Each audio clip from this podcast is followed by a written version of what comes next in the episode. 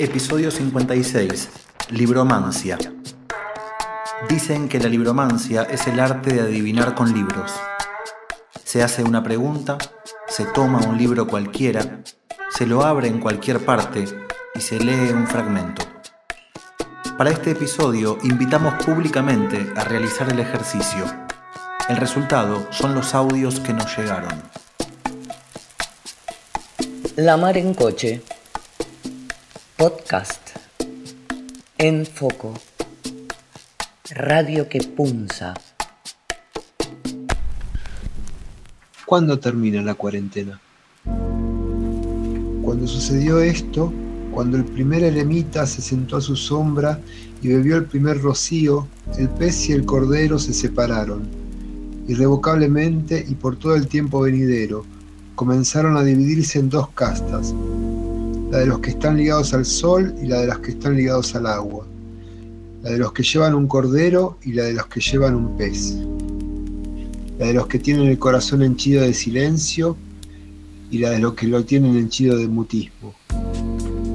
Estas dos especies, los solidarios y los solitarios, arrojaban sus sombras muy lejos a través del tiempo y del espacio, porque no existe un límite exacto entre el pasado, que crece alimentándose del presente, y el futuro, que según parece, no es inagotable ni continuo, pues en algunos puntos se hace más pequeño y avanza a golpes.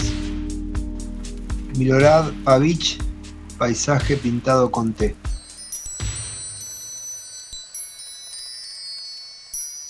¿Cuándo nos volveremos a abrazar?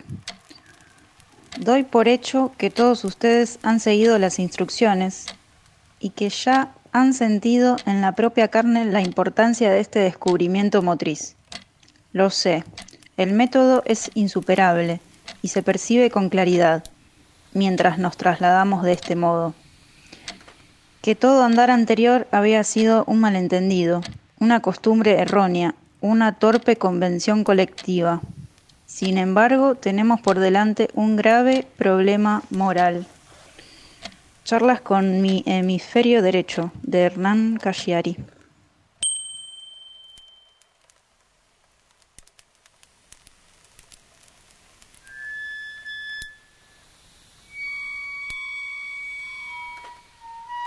¿Podremos superar este invierno?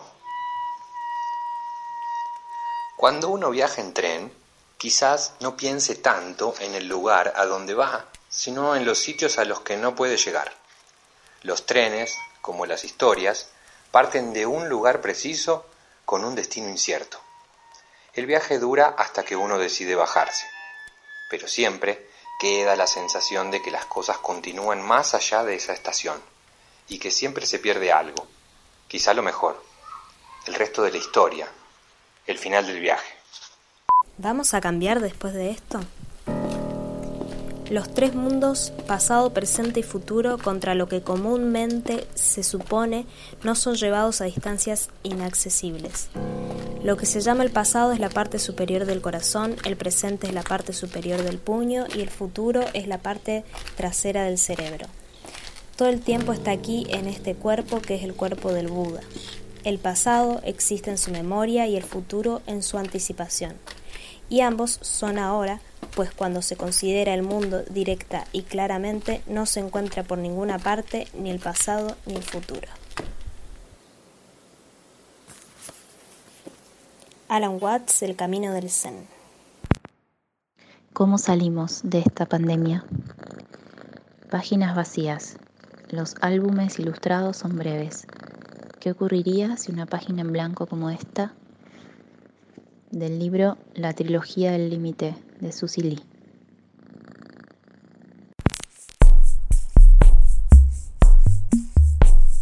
¿Cómo saldremos después de esta cuarentena? Este era el orden que se inscribía en la historia como natural hasta que un hecho fortuito puso todo contramano. La fotografía de un astronauta en Marte mostró caras relajadas de extraños personajes que se desplazaban por superficies escarpadas, descalzos. Solo un día circuló la foto por los periódicos.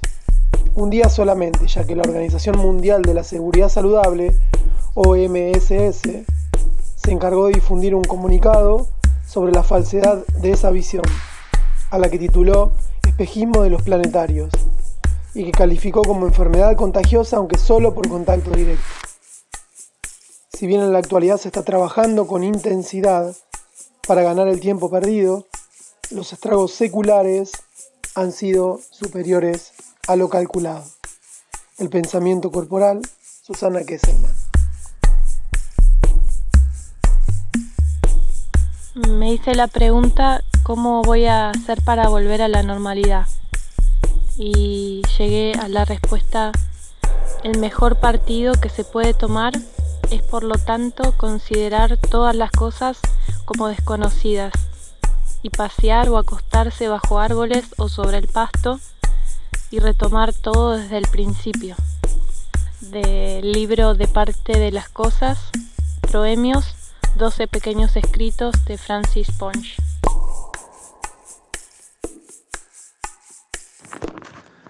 ¿Hasta cuándo va a durar la cuarentena? El mes de mayo empezó bien. Alrededor del pequeño lago verde, las azaleas protagonizaban una explosión floral, como si una chispa hubiera prendido de la pólvora. Toda la mañana se vio contaminada. En lo sucesivo, nadé entre el rosa más intenso. Metafísica de los tubos, Amelie Nothomb.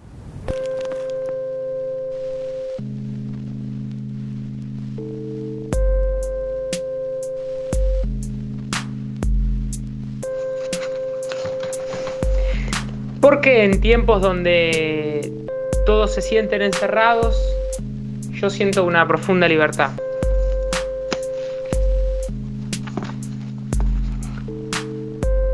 Hay malezas que dan flores. Las hay blancas con un centro amarillo, otras violetas azuladas, desaturadas y unas amarillas fuertes, que se llaman dientes de león. Está el cardo mariano, que es violeta hermoso, pero nace con muchas espinas en el tallo. Te conviene para cortarlo una herramienta que prolongue las acciones de tus manos como una tijera o un cuchillo serruchito, corte tramontina. También puedes usar papel de diario o un trapo viejo para agarrar la flor. Sería usar algo que separe los sentimientos que tienen tus manos de la forma en que usan para cuidarse estas malezas de voz. Un fragmento de un poema de amor o el origen de la vida de Mariela Wirik en Un método del mundo.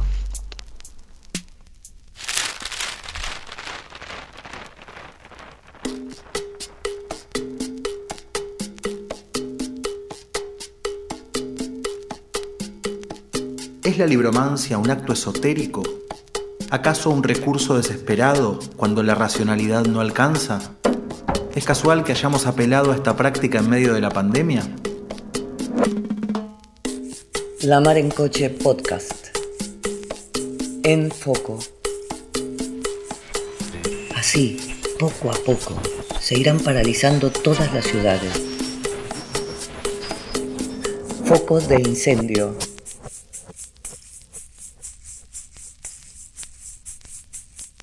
¿Cada cuánto habría que cambiar las sábanas de la cama? El amor solo es posible cuando dos personas se comunican entre sí desde el centro de sus existencias. Por lo tanto, cuando cada una de ellas se experimenta a sí misma desde el centro de su existencia. Solo en esa experiencia central está la realidad humana. Solo allí hay vida. Solo allí está la base del amor. Del libro El arte de amar de Eric Fromm. ¿Falta mucho? Ya conocemos el síndrome del rehén que se identifica con su carcelero. Así es como acabamos vigilándonos las unas a las otras, juzgándonos a través de los ojos del que nos encierra con doble cerrojo. Teoría King Kong, Virgin Despentes. ¿Estoy a tiempo? Bien, de entrada no estaría nada mal entender qué ha pasado. ¿Qué ha pasado realmente? Diría que la hipótesis más acreditada es esta. Una revolución tecnológica dictada por el advenimiento de lo digital. A corto plazo, ha generado una evidente mutación en las conductas de la gente y en sus movimientos mentales. Nadie puede decir cómo terminará. Voilà. Y ahora veamos si podemos hacerlo mejor. del libro lo, eh, The Game de Alessandro Barico.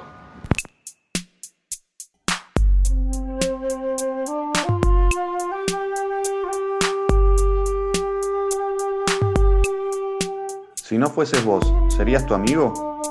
Sí, eso podría ser, y en eso estaba. Yo ya había empezado a tomar mi naranja, cuando creí escuchar la voz de Bárbara. ¿De dónde venía? ¿Bárbara trabajaba en aquel lugar o...? Imposible, la voz no parecía venir del edificio, sino del vaso. 76 de Félix Brusone.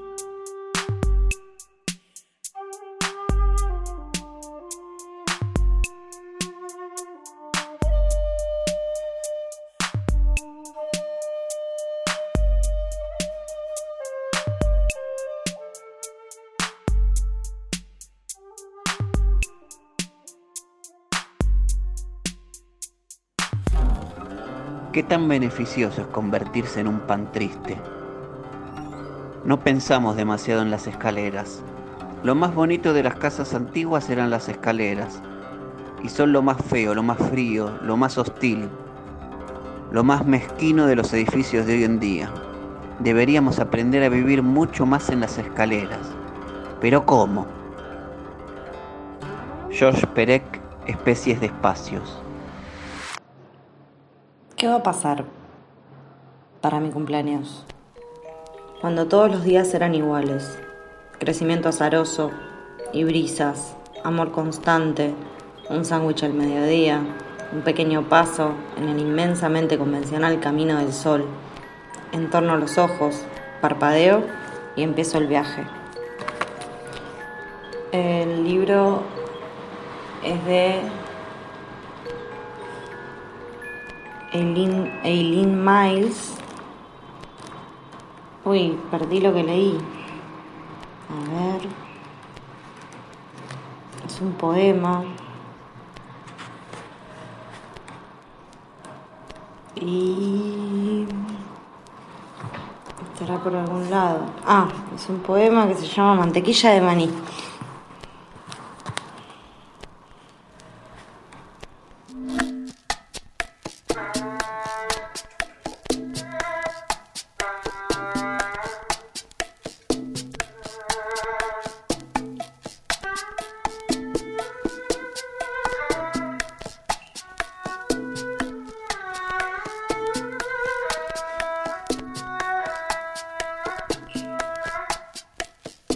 Lugar al azar.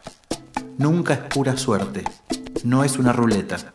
Cuando la pregunta es honda y el contexto de quien pregunta es interesante, el azar deja de ser sinónimo de cualquier cosa. La libromancia exige la seriedad de todos los juegos. ¿Cómo contar la incertidumbre? La irrupción digital ante los destiempos de la época y las preguntas del siglo XX en el campo de juego actual. Es como salir de casa con pánico a ser atropellado por un carro de bueyes.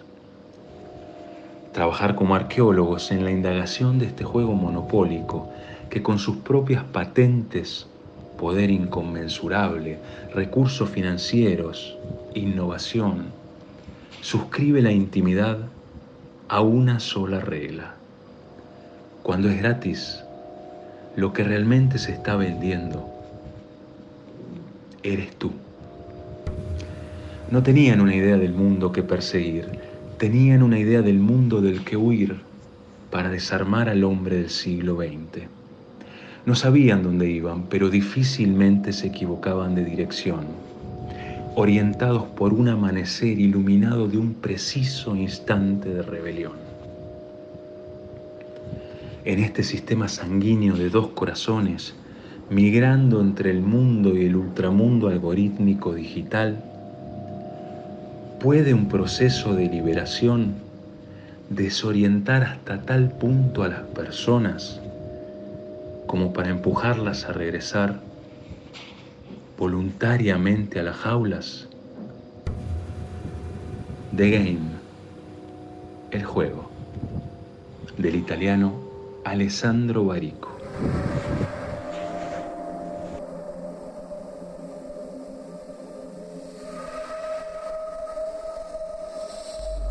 ¿Qué es el encierro? Le molestaba la corona de espinas, la sangre coagulada, seca. Le provocaba deseos de querer salvar a ese hombre del tormento, de dejarlo en libertad. No soportaba mirarlo. Su sacrificio era eterno y hablaba de que a pesar de la conquista, no había habido ningún cambio en estas tierras, que de nada había servido la caída del imperio, que el sacrificio había sobrevivido y que sería la herencia que dejaba a los sobrevivientes, que ese Cristo en la cruz era dolor sin fin, era muerte sin fin, era eterna muerte. Malinelli no creía que el sacrificio creara la luz, como tampoco podía ser que la luz se encontrara en el medio del sacrificio. Malinche, de Laura Esquivel. ¿Qué es combatir a la naturaleza? La respuesta es, el último verso es el estribillo de un poema impreso en una hoja suelta titulado Las ruinas de París. Dice así, ahí tienes tus frutos como una sanguinaria. Sí, tú querías aniquilar París. Es el libro de los pasajes de Walter Benjamin. ¿Qué es la soberbia? Armado de vitrolas con bocinas infaltablemente verdes, nuestro amigo recorría las estancias en un sulky verde tirado por un caballo verde. Este caballo, víctima de la misma pasión que llevó a Leonardo a adorar a un niñito para una alegoría en casa de los Esforza, no tardó en morirse por asfixia cutánea o como se llame.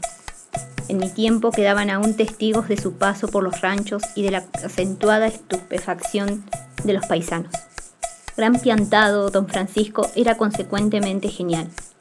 Así, al construir la verde pura, decidió que un acentuado declive desde las habitaciones del fondo hasta la calle simplificaría enormemente las tareas de limpieza a cargo de su esposa. Bastaba así echar un balde de agua en el fondo de la casa para que este dócil elemento se volcara en las calles llevándose todas las pelusas verdes. Y no es por nada que he citado las pelusas. Don Francisco odiaba las panaderías que acondicionan el pan en bolsas y sacos, pues sostenía que las pelusas de la pillería ponían en peligro la salud popular. Todos los años los muchachos del Colegio Nacional les pedían para la fiesta de fin de curso una conferencia sobre los peligros de la pelusa, y Musitani se presentaba con su mejor traje verde y varios panes contaminados que exhibía ante un público que creía vengarse así de una excentricidad que lo desasosegaba. Asistí a la conferencia de 1942. Vi cómo se fabrican las buenas conciencias colectivas. Aquel piantado tan solo frente a la horda de cuerdos satisfechos y de chiquilines ya embarcados en la recta vía, tenía algo de heraldo absurdo, de botella verde que flota en la orilla con su mensaje que nadie entenderá porque no ha sido escrito con la mano derecha y tampoco con la izquierda. Y claro, ellos lo aplaudían con las dos. La vuelta al día en 80 mundos, tomo 2, Julio Cortázar.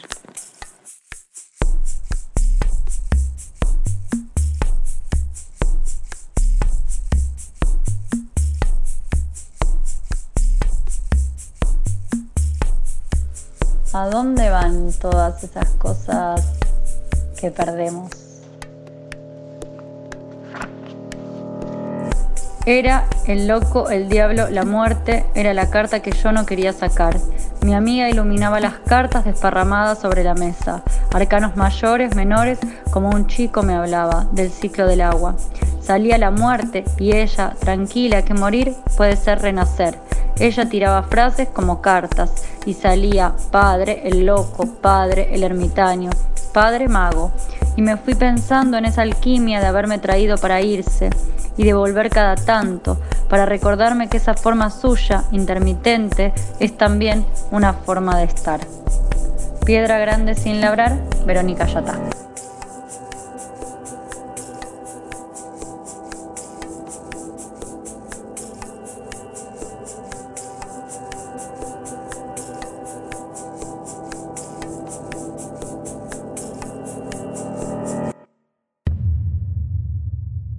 Quién soy realmente.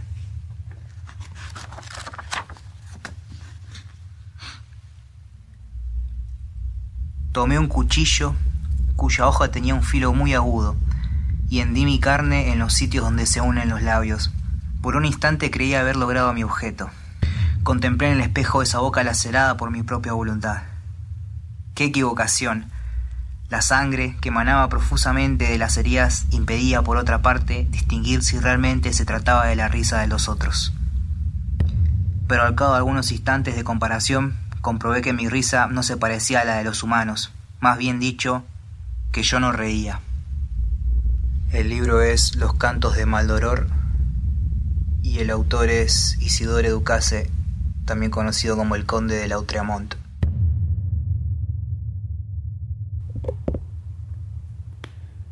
¿Qué tenemos que hacer? Desarrollando en toda su generalidad esta física o esta química de la ensoñación, se llegaría fácilmente a una doctrina tetravalente de los temperamentos poéticos. La tetravalencia de la ensoñación es tan neta, tan productiva, como la tetravalencia química del carbono. La ensoñación tiene cuatro campos, cuatro puntos por los cuales se lanza hacia el espacio infinito. Para forzar el secreto de un verdadero poeta, de un poeta sincero, de un poeta fiel a su lengua original, sordo a los ecos discordantes del eclecticismo sensible, que desearía jugar en todos los sentidos, una palabra basta. Dime cuál es tu fantasma. Gastón Bachelard, Psicoanálisis del Fuego.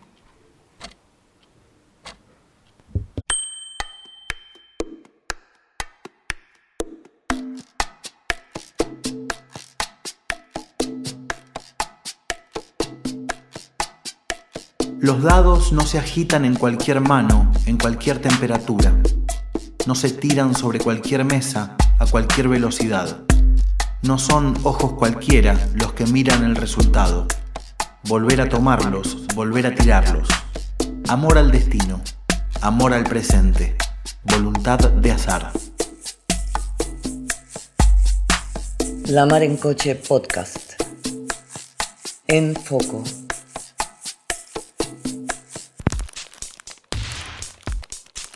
¿Este dolor en el pie que tengo será algo malo? De sobremesa, después del almuerzo, la familia Benvenuto comentaba el baile de la noche anterior. Y al tomar conciencia de su nuevo estado social, sus almas sufrían una curiosa transformación. Era algo así como un barniz nuevo y fresco que al dar relieve a los viejos colores muestra todos los matices ocultos en el fondo del cuadro, perdidos en la sombra por la obra de las circunstancias cuadros y caracteres snobs, escenas contemporáneas de la vida argentina, de Juan Agustín García. ¿Acciono según mi instinto? Quiero ser liberado, gruñó. Pues a mí me parece una muy buena idea, dijo la mujer. La vio alejarse hacia el cajón de la vidriera y regresar con el cargador. Lo dejó sobre el piso, parodiando una reverencia, como si se tratara de una ofrenda para la realeza. A partir de hoy, todo este reino será tuyo, dijo. Adiós vidriera, adiós cautiverio. De Samantha Schweblin del libro Kentucky's.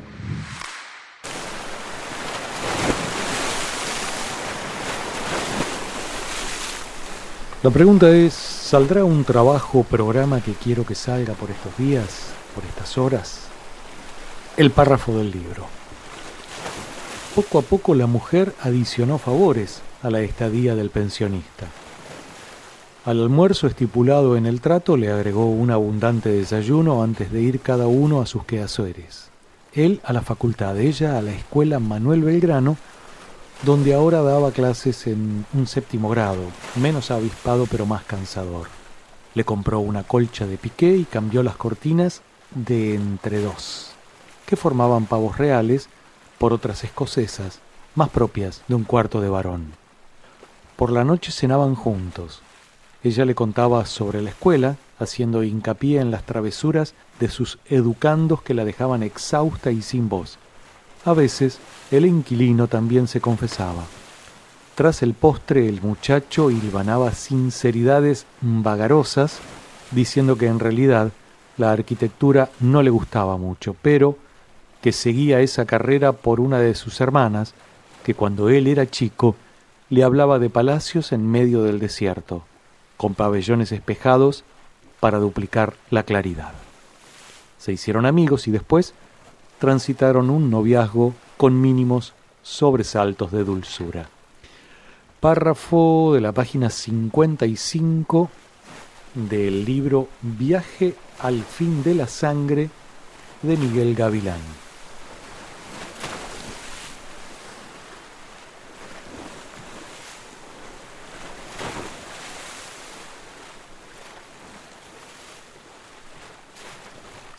La pregunta sería, ¿a cuál de todos los proyectos que tengo actualmente debería darle más bola o hacer más hincapié? El libro es el de Byung-Chul Han, El aroma del tiempo.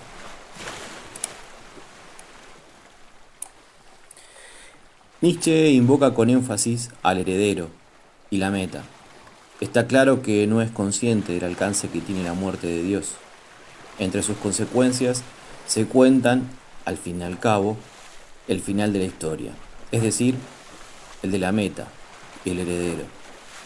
Trataré de descifrar cuál es realmente la, respuesta a través de este mensaje. Un abrazo.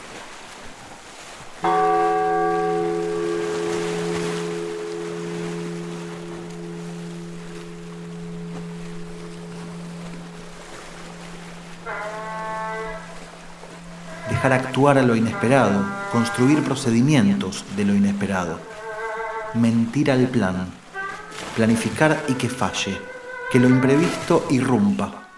No se pueden planificar los desvíos, pero se puede tomar ese camino cuando aparece. La pregunta que me hice fue cómo las crisis pueden volvernos más obedientes. Y agarré un libro al azar de un amigo que se llama Fernández Ligny, y en su libro Semilla de Crápula nos dice, no te dejes llevar al punto de decir, oh Jean, tú hiciste eso, ¿cómo me afliges? Si no es verdad, Jean va seguramente a darse cuenta, y si es verdad, corres el riesgo de hacer que se acelere el ritmo de los delitos, aunque más no fuera para afligirte pues he allí un placer del que Jean está privado desde que abandonó sus padres.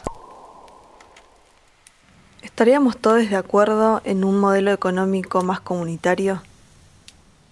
Y ahora viene la segunda pregunta, retomó Utterson. ¿Quién va a hacerlo? Robert Louis Stevenson, el Dr. Jekyll y Mr. Hyde. ¿Quién va a pagar todo esto? Ninguna de las dos hizo nada. Marcela se seguía mirando al espejo, estudiando la herida, sin un gesto de dolor. Eso fue lo que más me impresionó. No le había dolido, estaba claro, ni siquiera había fruncido el ceño o cerrado los ojos. Las cosas que perdimos en el fuego, Mariana Enríquez.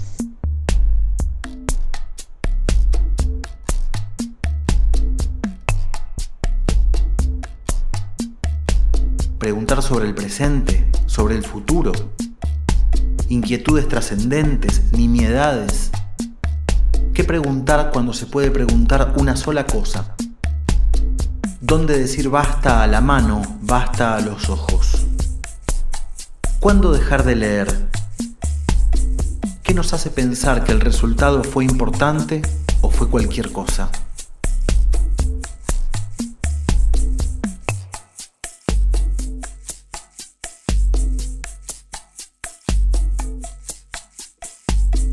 Gracias. Sergio Lesbegueris, Esteban Franco, Celina Alegría, Dayana Ant, Daniel Alvarenga, Eduardo Benítez, Florencia Zaganes, José Luis Meirás, Laura Sofía Muñoz, Matías Castro, Sofía Maschio, Uma Parisenti, Julián Galay, Tomás Rosner, Tomás Juliáquer, Esteban Kreiser, Patricio Tejedor, Marilina Winnick, Analía Fernández Fuchs, Fede Araya, Martín Incoya, Gastón Montels, Nico Carmen, Valeria Fadel, Marion Prieto, Josefina Uribe Echeverría, Nicolás Cubero, Florencia Miguel.